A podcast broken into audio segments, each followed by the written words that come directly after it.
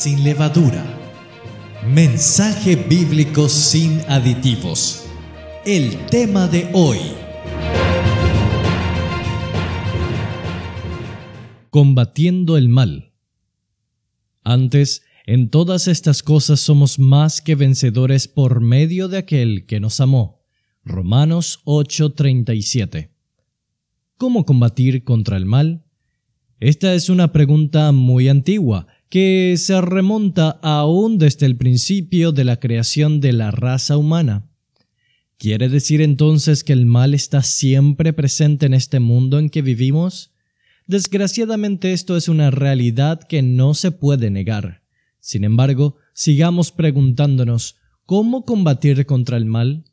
Pareciera que humanamente no hay respuesta a esta pregunta, porque la maldad continúa y para colmo, la maldad va en aumento de una manera galopante, dominando toda esfera social, política, económica y religiosa.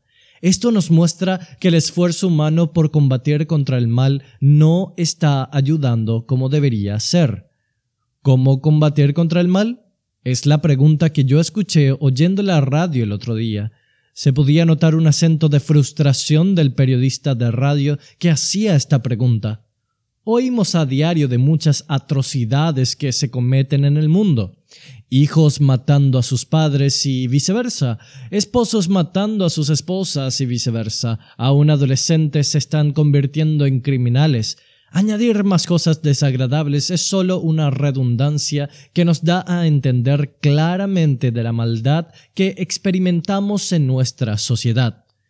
¿Cómo combatir contra el mal? No se puede combatir el mal permitiendo el mal.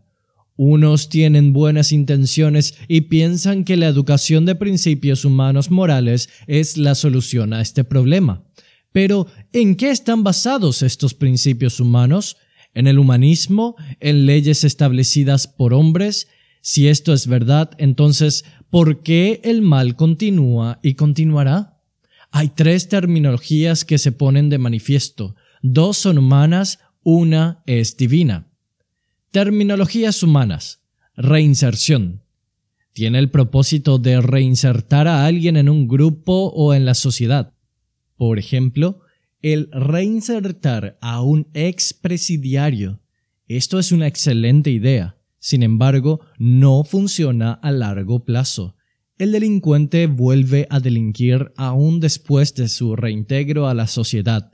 Esto no solamente sucede con expresidiarios, sino con todo tipo de gente. No cabe duda que la reinserción no puede ser una ayuda determinante para combatir contra el mal. Reformación.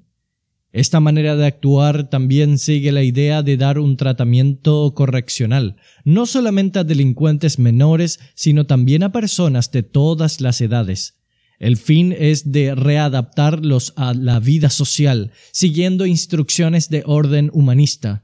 Sin embargo, los resultados son los mismos que de la reinserción. Los que han quebrantado las leyes humanas, aun después de ser reformados, vuelven a sus antiguas andanzas. Regeneración. Este es un término bíblico que tiene su influencia en Dios y no en los hombres. Esto no se aprende en los colegios ni lo enseña la sociedad humana. Esta es una enseñanza que viene de la Biblia, la palabra de Dios. Su énfasis está en el nuevo nacimiento el ser engendrados por la acción directa de Dios en la persona del Señor Jesucristo. El énfasis principal de la regeneración es una vida nueva en Cristo Jesús. Esto es un acto creativo, no de orden físico, sino de orden espiritual. Es el recibir y participar de la naturaleza misma de Dios. La regeneración entonces, por ser divina, es eterna. El Señor Jesús dijo a Nicodemo, un religioso judío, De cierto, de cierto te digo, que el que no naciere de nuevo no puede ver el reino de Dios. Lo que es nacido de la carne, carne es, y lo que es nacido del Espíritu, Espíritu es. No te maravilles de lo que te dije, os es necesario nacer de nuevo. Juan 3, 3, 6 y 7. De acuerdo a las palabras del Señor Jesús, esto es una necesidad para todo ser humano en este mundo. Solo es necesario reconocer que nosotros mismos no podemos solucionar el problema de la maldad, es decir, del pecado. Es necesario reconocer que el pecado está enraizado dentro de nuestro ser. Solo Cristo puede darnos una nueva vida. Solo en Él hay regeneración eterna. Venid al Señor Jesús. Él ha vencido a la muerte. Él ha vencido al mismo Satanás. Él ha vencido al pecado. De modo que si alguno está en Cristo, nueva criatura es. Las cosas viejas pasaron, he aquí todas son hechas nuevas. Segunda Corintios 5, 17. A Dios sea la gloria. Si le fue de bendición, compártelo. Que tengas un maravilloso día. Escrito por Ministerios por la Causa de Cristo.